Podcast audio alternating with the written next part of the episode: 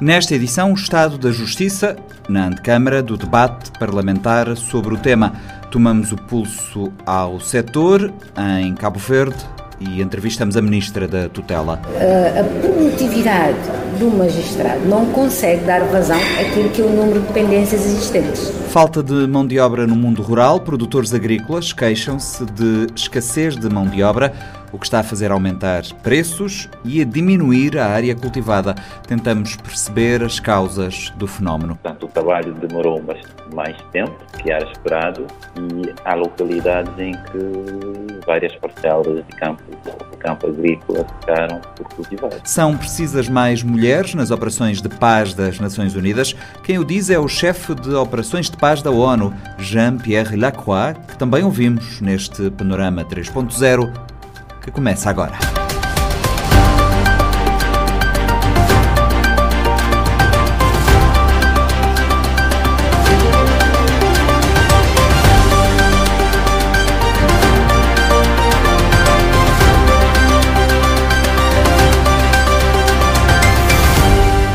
Parlamento debate na próxima semana o estado da justiça. O combate à morosidade e às pendências processuais continuam a ser os principais desafios. Posição partilhada pelos diferentes partidos políticos com assento parlamentar.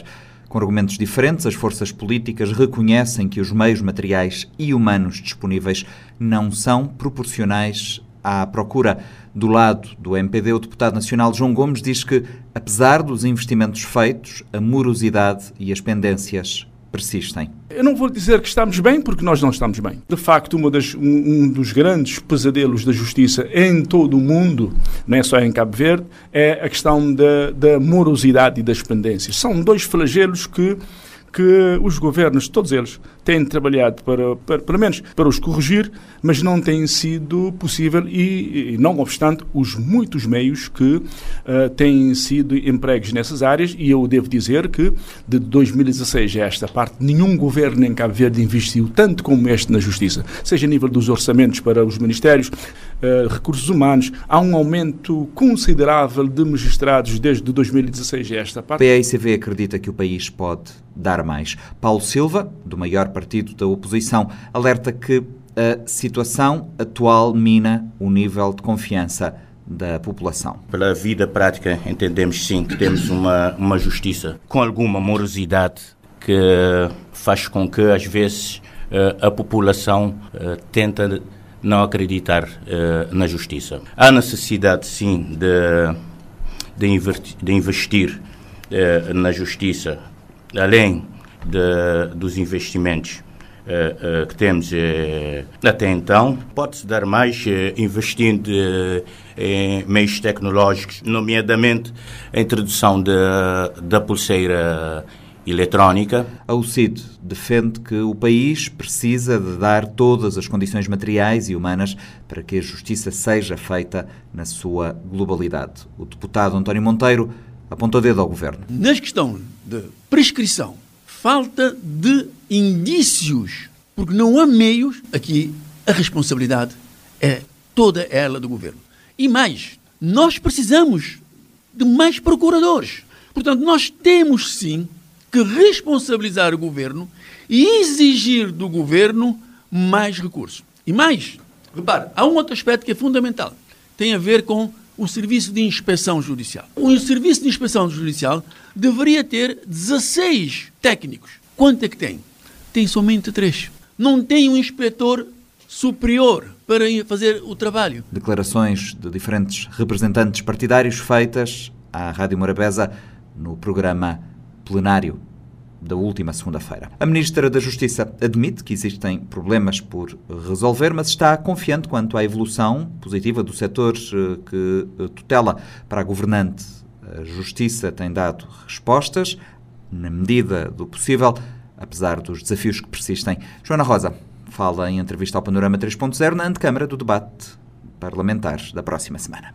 Primeiro, tenho que dizer que temos um setor de justiça com boas perspectivas, um setor que, apesar dos constrangimentos eh, e de várias medidas de políticas em curso, tem dado respostas à medida do possível, mas que ainda apresenta desafios. Desde logo, tem a ver, a questão tem a ver com a morosidade da justiça, uma questão muito criticada dos cabo-verdianos, com razão, mas que esta questão tem que ser entendida de forma uh, a que as pessoas possam também compreender as especificidades e aquilo que é o próprio setor da justiça, que não é um setor onde se possa contabilizar, digamos assim, só por números. Temos é que uh, também ver a questão do setor em si, da complexidade das decisões, da forma como o setor está estruturado, o número de operadores judiciários, magistrados, oficiais de justiça disponíveis para se fazer face à demanda, eh, as condições físicas,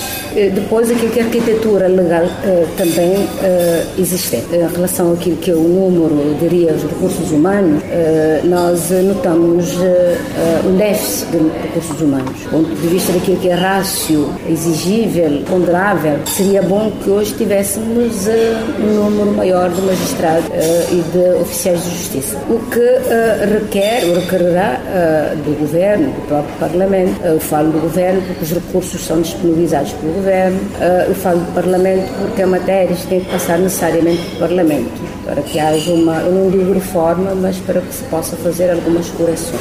de todo modo, um, como sabe, hoje para se ter um magistrado são precisos no mínimo, no mínimo, dois anos e meio, que é um período de concurso, até o recrutamento, depois começa-se uma nova fase, que é a fase eh, de estágio probatório. E nos termos da lei, o estágio probatório é de 18 meses. Portanto, não se consegue ter magistrados disponíveis em menos de 3 anos. Mas também temos aquela, a própria projeção que fomos fazendo, tem a ver com eh, pessoas, magistrados que vão atingindo idade de reforma e magistrados também que vão entrando em licença sem vencimento. Uh, eu refiro-me, por exemplo, ao Ministério Público, onde temos neste momento uh, uma pirâmide praticamente comprometida, porque não temos o, o teto de, da pirâmide neste momento, só temos o Procurador-Geral e o um Procurador-Geral adjunto. Ora, eh, tal como está configurada a nossa organização judiciária, isso cria logo um problema ao próprio Ministério Público, porque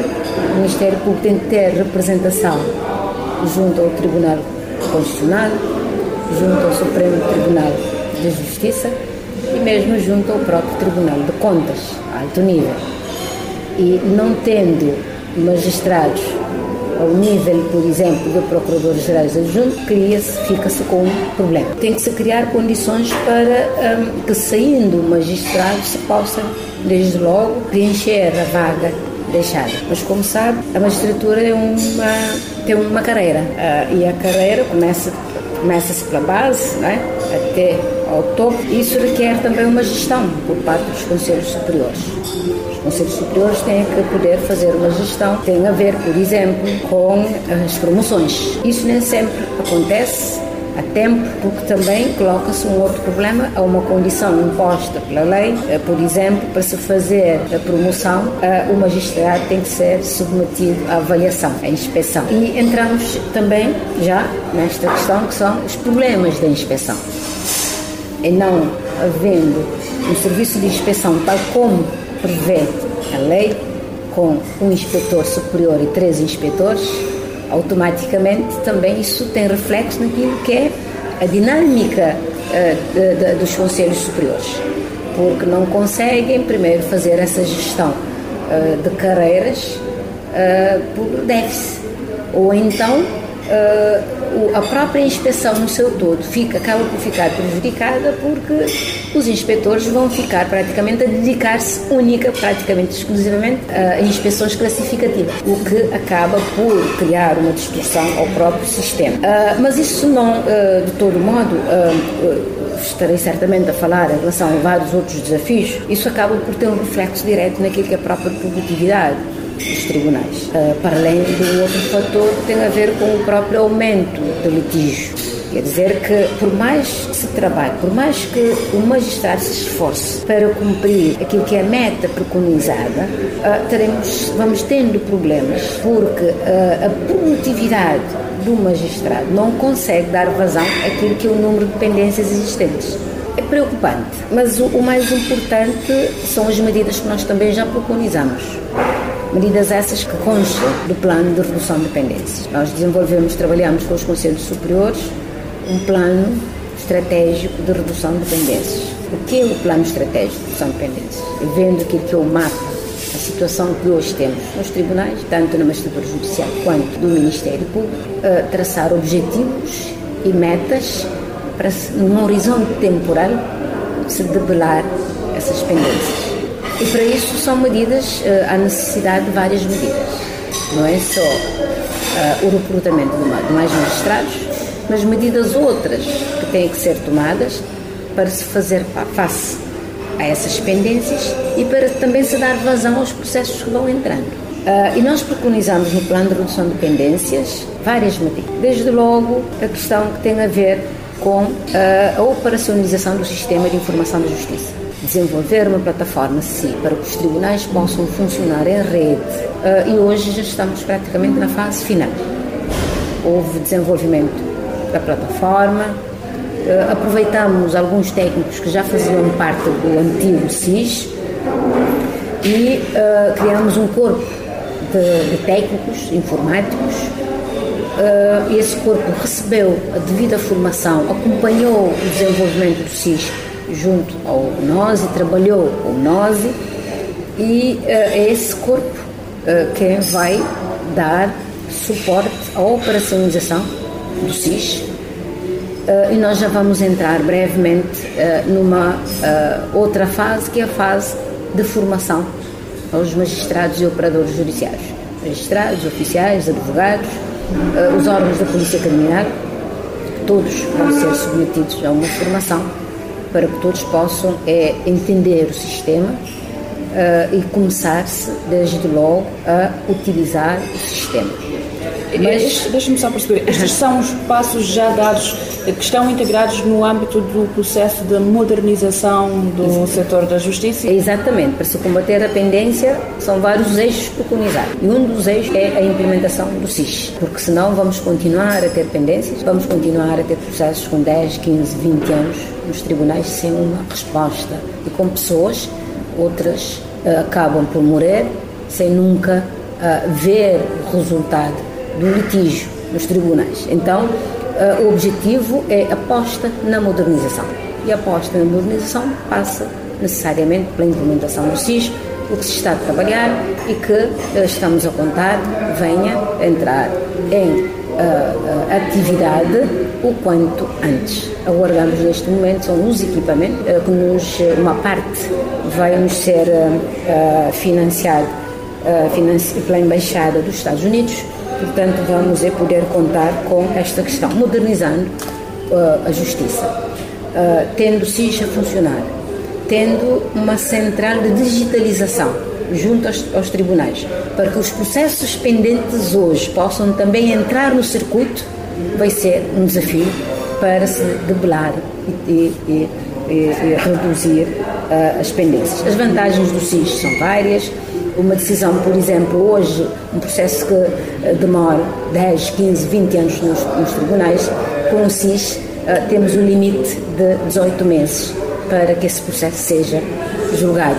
Depois há uma cadeia de, uh, portanto, vias recursais uh, de subida para relação, para STJ, para Tribunal Constitucional, portanto, isso tudo vai trazer ganhos mas também preconizamos outras medidas que têm a ver com os mecanismos alternativos de resolução de litígio, que é a arbitragem e a mediação. Uh, operacionalizar a arbitragem e a mediação pressupõe primeiro a sensibilização, uh, porque temos que sensibilizar a população uh, para que a população entenda e compreenda que esses mecanismos são úteis e que são mecanismos utilizados em toda a parte para se fazer, eh, para se eh, resolver litígios, porque nem tudo tem que ir para as barras dos tribunais.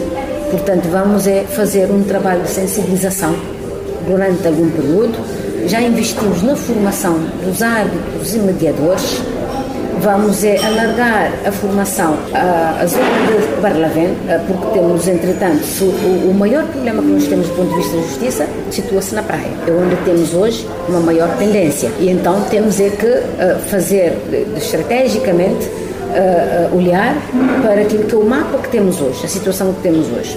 Praia, São Vicente, Sal, portanto, a preocupação. Mas temos especificidades, por exemplo, porque sabemos que, por exemplo, Sal é uma ilha turística. Uh, então temos que saber que tipo de mediação e de arbitragem poderemos instalar. Tem que ser uma arbitragem ou mediação especializada.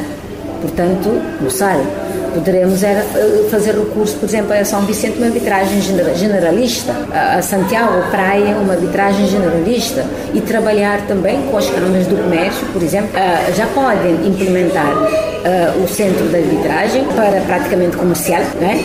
estamos a trabalhar com a Câmara do Comércio de Saltavento para a sua implementação. Estaremos numa outra fase a trabalhar. Aliás, já demos sinais a Câmara de, de, de, de Comércio de Barlavento neste sentido, que é para trabalharmos os mecanismos alternativos de redução de litígios.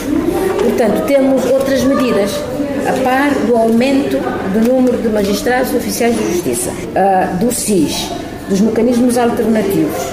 Também uh, nós, o próprio programa do governo, também uh, diz claramente que era necessário trabalhar-se no sentido da a, operacionalização do Instituto de Medicina Legal e Ciências Forenses, o que nós já trabalhamos. É uma matéria já, eu não digo totalmente concluída, porque a própria lei prevê a institucionalização ou a operacionalização em fases. Portanto, a primeira fase já está, com uh, o, o, Conselho Executivo, uh, com a instalação da sede do Instituto Medicina Legal. Portanto, vamos, é, numa segunda fase, investir em equipamentos laboratoriais para que o Instituto possa ter laboratórios e, portanto, dedicar-se integralmente às, às suas atribuições. Temos também muitas reformas legislativas neste momento. só para ter uma ideia, nós, para além do quadro legal que temos que atualizar em relação ao sistema de informação da justiça, que é a mudança do figurino de gestão, uh, para que possamos romper com aquilo que foi o modelo preconizado em 2014.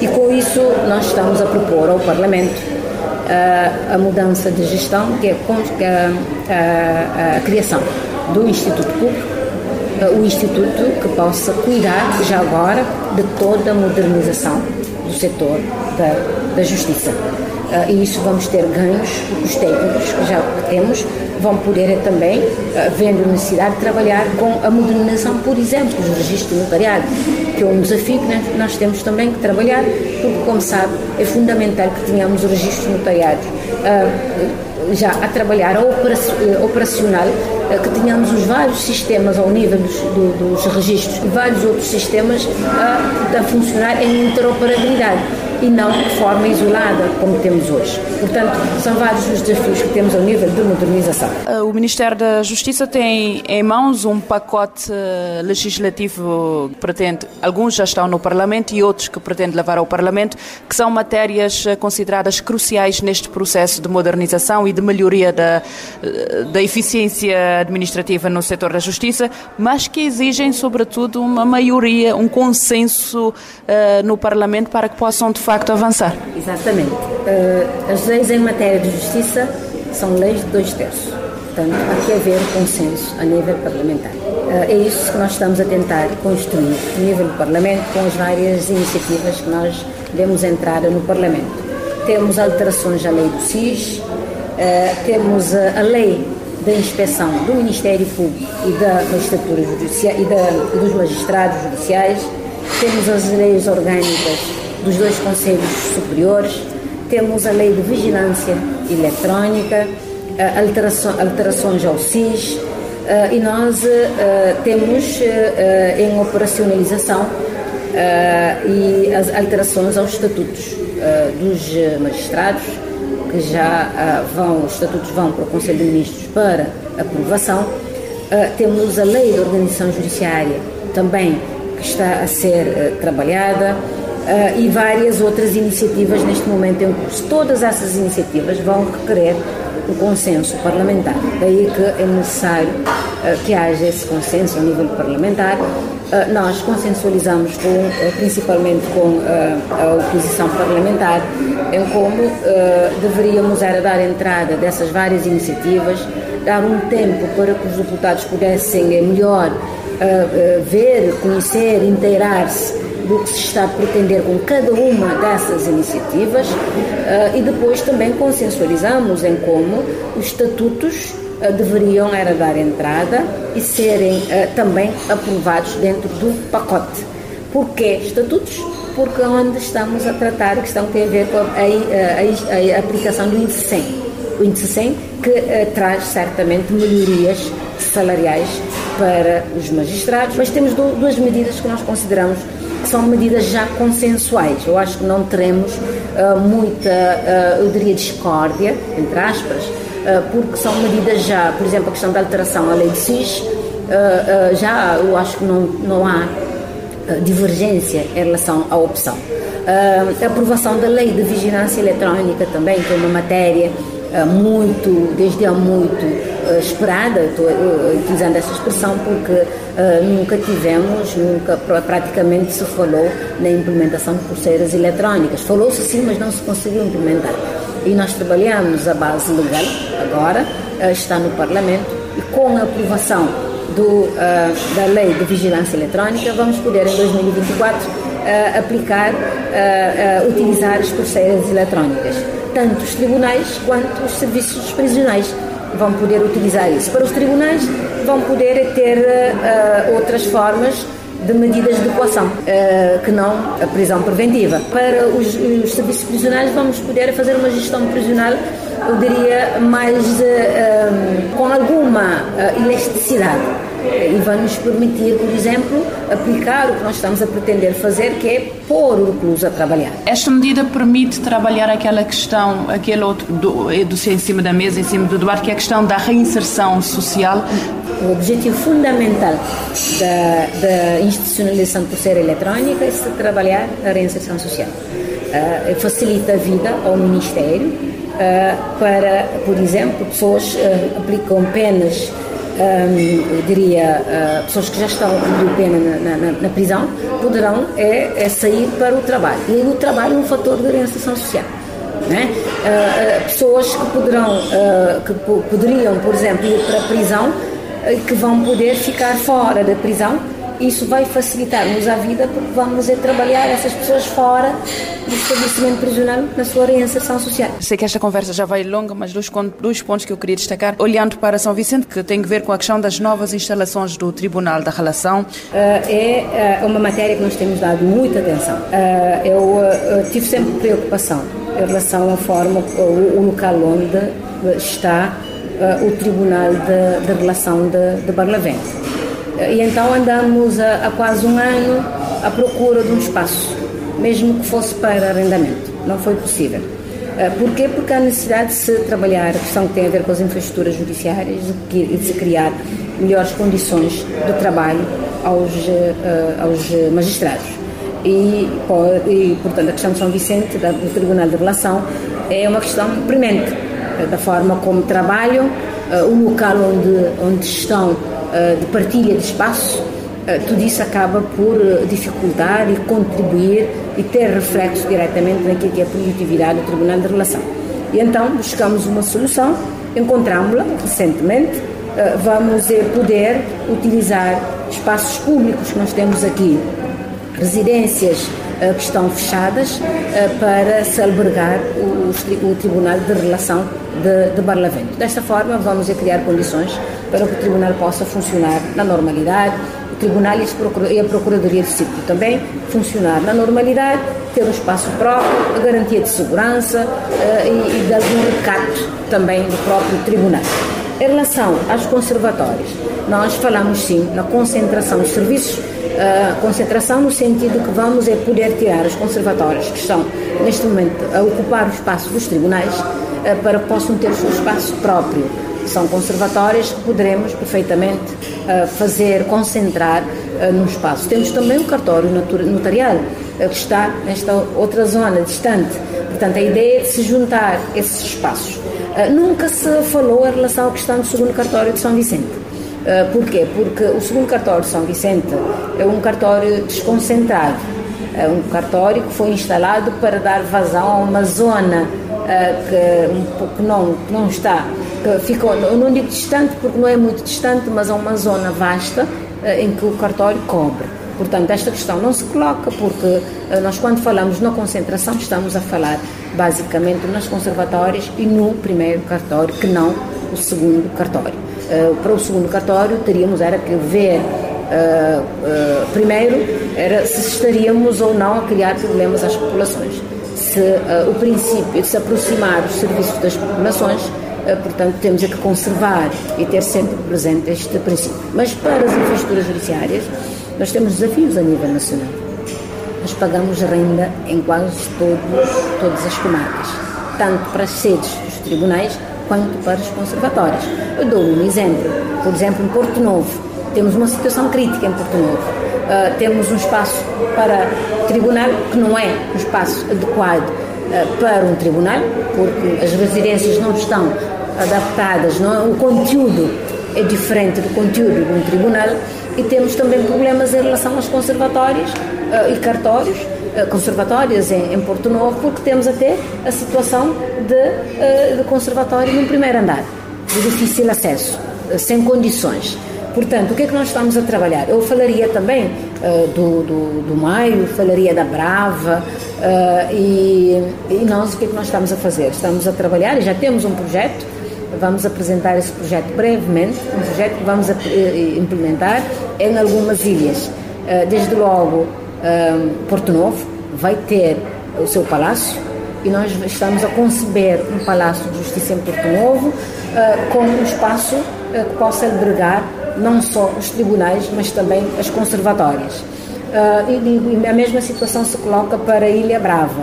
Estamos a fazer também a mesma coisa. Para a Ilha do Maio, a mesma coisa. Já vamos instalar brevemente a instalação, vamos instalar brevemente a comarca de São Miguel já temos o terreno, vamos também a fazer a mesma coisa. Uh, e desta forma vamos a poupar uh, recursos que hoje são canalizados para pagamento de rendas, vamos é, ter esses recursos disponíveis se for até para se pagar, amortizar empréstimos que vamos poder fazer junto à banca sem, sem, sem se comprometer o próprio orçamento orçamento do, do, Estado. Portanto, são um conjunto de infraestruturas. Eu falaria, por exemplo, também da Ilha eh, onde temos muitos desafios.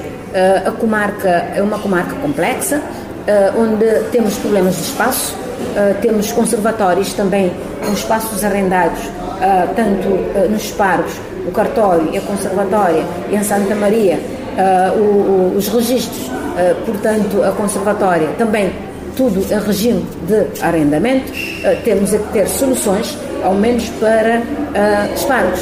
Uh, e nós também estamos a trabalhar porque temos um terreno em Espargos, uh, o Estiva Dias, com o seu Presidente de Câmara do Sal, uh, há toda a vontade política do Governo e nossa em termos de recursos para que possamos ter o, o, portanto, o Palácio de Justiça do Sal. A Boa Vista também temos desafios, está a ver? São vários desafios. A Boa Vista também temos espaços arrendados, tanto para conservatórios quanto para eh, para os tribunais e temos necessidade de verdadeiramente ter um pacote ah, de, uh, de recursos financeiros virados para investimentos uh, no, setor da justiça. É isso que vamos fazer. Eu estou em crer que em 2024 estaremos em condições de iniciar a maior parte dessas obras uh, e de termos num horizonte temporal esta situação resolvida.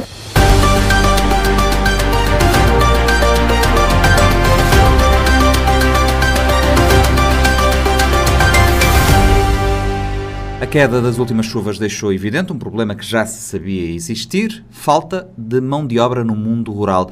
Imigração, saída para as cidades e desinteresse generalizado pelos trabalhos no campo. Consequência: menos produção, mais custos com mão de obra. O Fredson Rocha percorreu as ilhas. Mão de obra mais cara, menos terrenos agrícolas cultivados, menos produção e empobrecimento do mundo rural, problemas provocados pela escassez de força de trabalho na agricultura. É este o cenário traçado pelos agricultores. Em causa a saída dos jovens para as principais cidades, ilhas turísticas e emigração. Na ilha de Santiago, a falta de mão de obra ficou mais evidente depois das últimas chuvas. A sementeira demorou mais tempo e várias parcelas de terreno ficaram por cultivar. Quem o diz é Felisberto Veiga, presidente da Associação Comercial Agrícola, Industrial e de Serviços de Santiago. Na nossa região, aqui, fundamentalmente a parte central e norte da ilha de Santiago, na verdade é um fenómeno, sim. Portanto, neste ano, o ano agrícola, eh, verificamos que escasseia essa mão de obra no campo. E, portanto, o trabalho demorou mais tempo do que era esperado e há localidades em que várias parcelas de campo, de campo agrícola ficaram por cultivar. Porque, na verdade, há uma, digamos, há um, como podemos dizer, até uma vaga de imigração, sobretudo na, na faixa etária juvenil. Mas é uma vaga crescente. Portanto, eu posso avançar que aqui no interior de Santiago, pá, provavelmente 3 a 4 mil jovens este ano uh, imigrou para Portugal por, por emprego. Felisberto Veiga diz que o preço da mão de obra aumentou, varia entre 1.500 a 2.500 escudos por dia de trabalho. O impacto econômico é evidente. Epá, antigamente era mil escudos. Portanto, ano passado, esta parte, sim, o preço por dia é 1.500 a 2.500 escudos. Portanto, se está a trabalhar com 10 pessoas, veja que são praticamente 15 mil escudos por dia.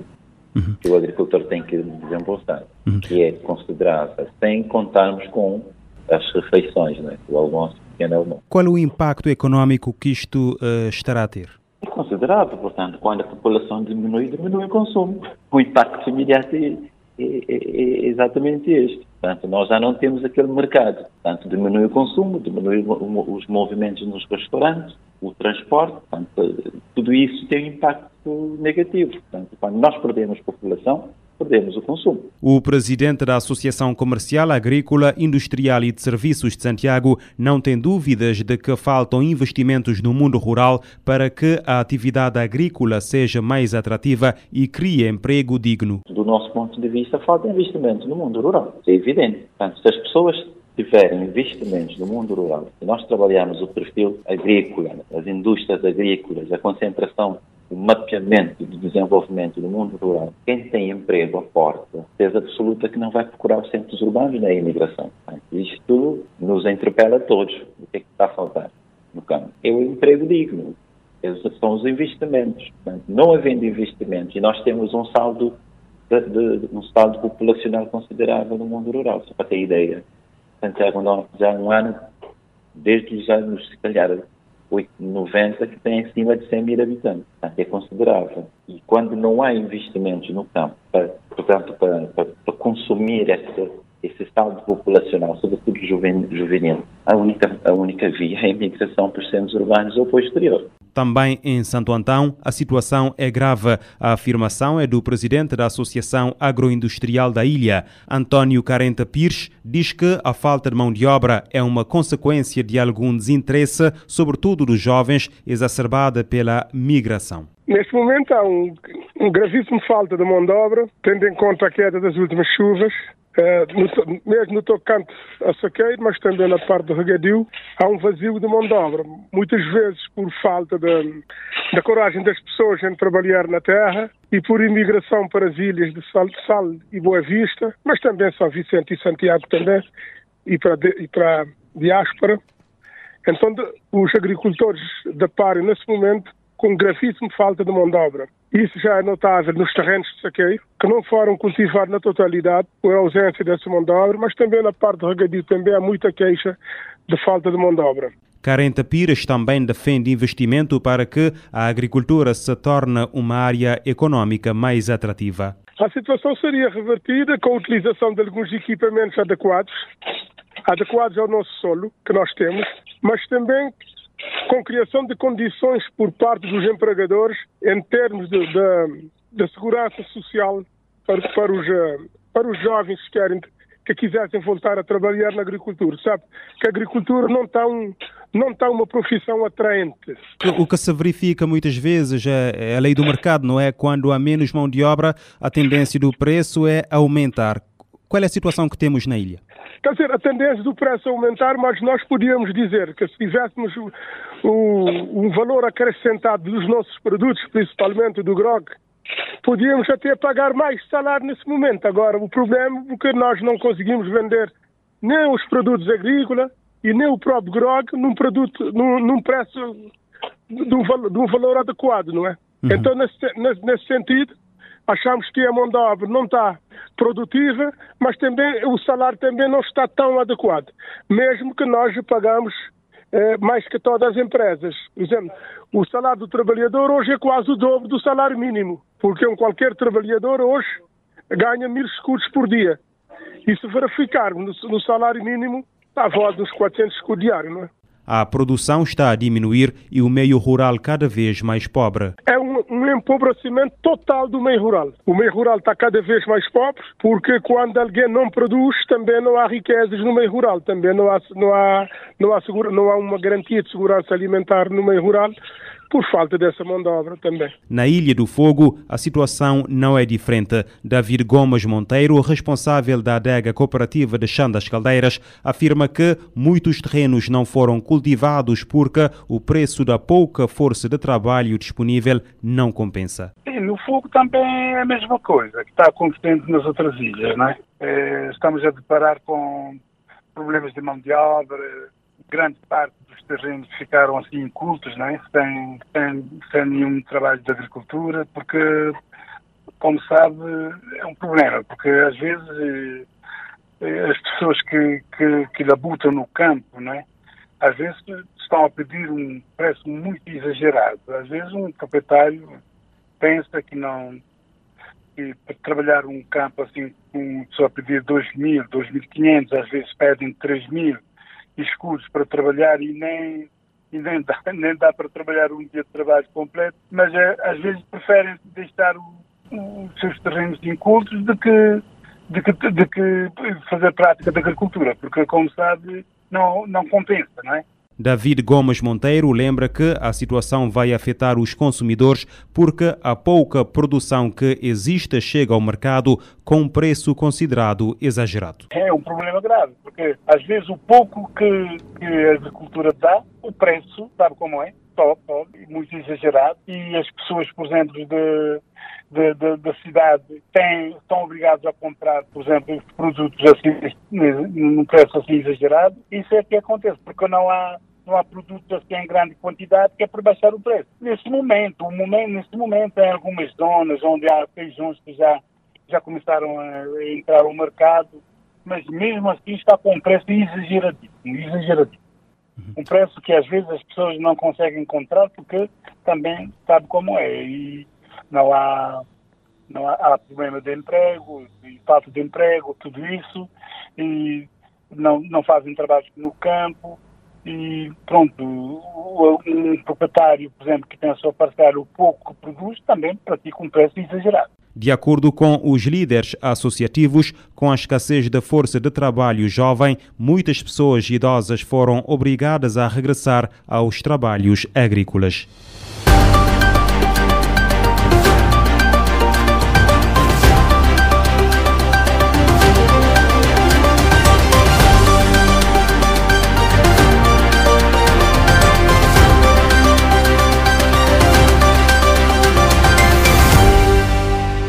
Chefe de operações de paz da ONU, Jean-Pierre Lacroix, defende mais mulheres nas operações de manutenção de paz das Nações Unidas.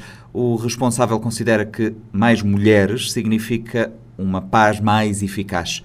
Em entrevista à ONU News, Jean-Pierre Lacroix começa por destacar que os países de língua portuguesa têm potencial para impulsionar as forças de paz da ONU.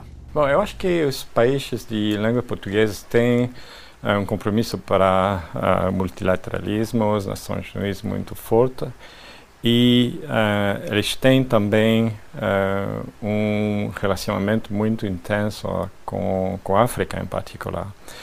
Um, e uh, por isso eu acho que eles têm um potencial para contribuir para nossas operações de manutenção do país. De fato, temos, já temos muitos funcionários e funcionários uhum.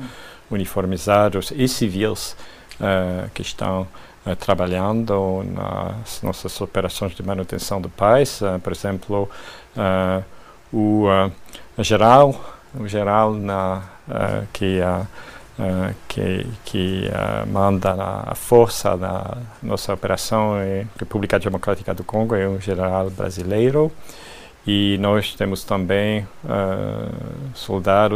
uh, soldados capacetes azuis de Portugal na República Centro-Africana. Então é, já é uma contribuição muito importante, mas eu acho que tem, como já disse, eu acho que tem um potencial para desenvolver mais uh, essa contribuição. Interessante. Falou de uh, Brasil intervindo no Congo, onde Angola também está lá dando apoio. Uhum. Um cenário um pouco complicado numa das maiores missões de paz. Para si, pessoalmente, qual é o desafio? Onde é que estas forças lusófonas podem se envolver mais? Bom, é verdade que uh, o cenário na República Democrática do Congo é uh, muito complexo, muito perigoso uh, hum. e com muita violência contra as pessoas, contra os civis. E, infelizmente, isso inclui também violência de tipo sexual, violência sexual. Não? Então, a, a, eu acho que a resposta é uh, uh, política e operacional, uh, no sentido que é preciso apoiar os esforços que estão fazendo as organizações regionais. E isso inclui também países como Angola, que tem um papel muito importante. mas nós temos também que apoiar uh, os, uh, as forças regionais uh, que estão já na República do Congo, na República Democrática do Congo, trabalhar juntos com essas forças e também melhorar um, o relacionamento com as comunidades locais. Isso é muito importante porque a MONUSCO, por exemplo, uh, protege mais de 100 mil de pessoas uh, numa só região do, da República Democrática do Congo, uhum. a região do norte e nordeste que se chama Ituri.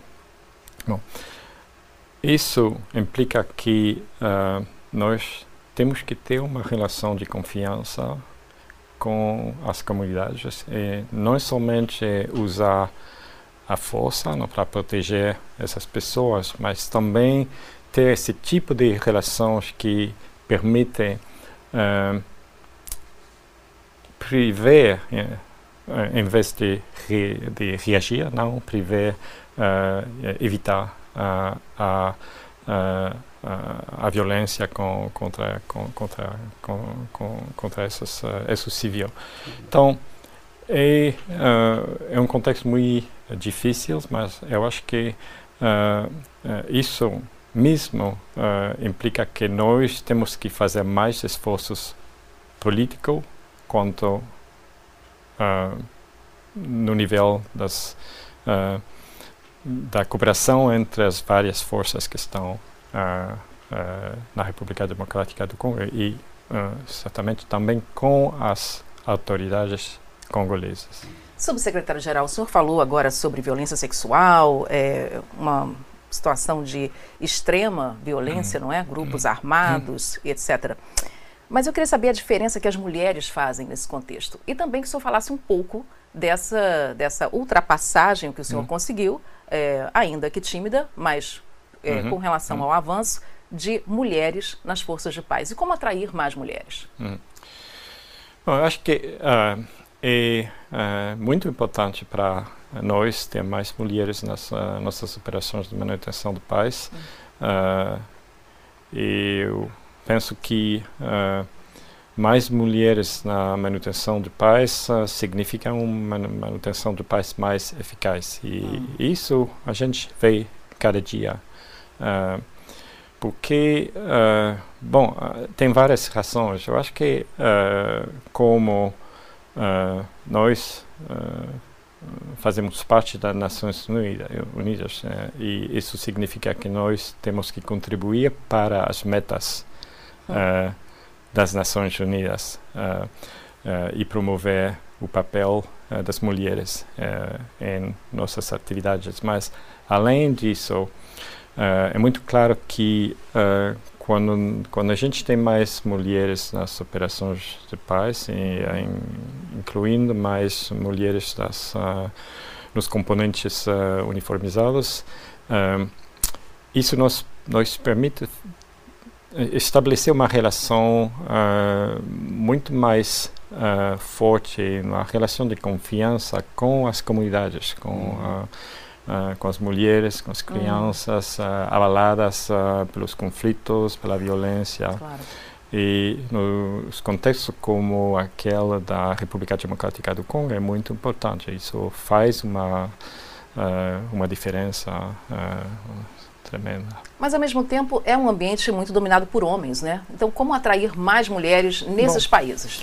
Eu acho que uh, muitos países têm um, uh, recursos, uh, não, não têm muitas mulheres nas suas uhum. forças armadas, na uhum. polícia, então é também um problema de recursos, não? um, mas um, o que podemos fazer?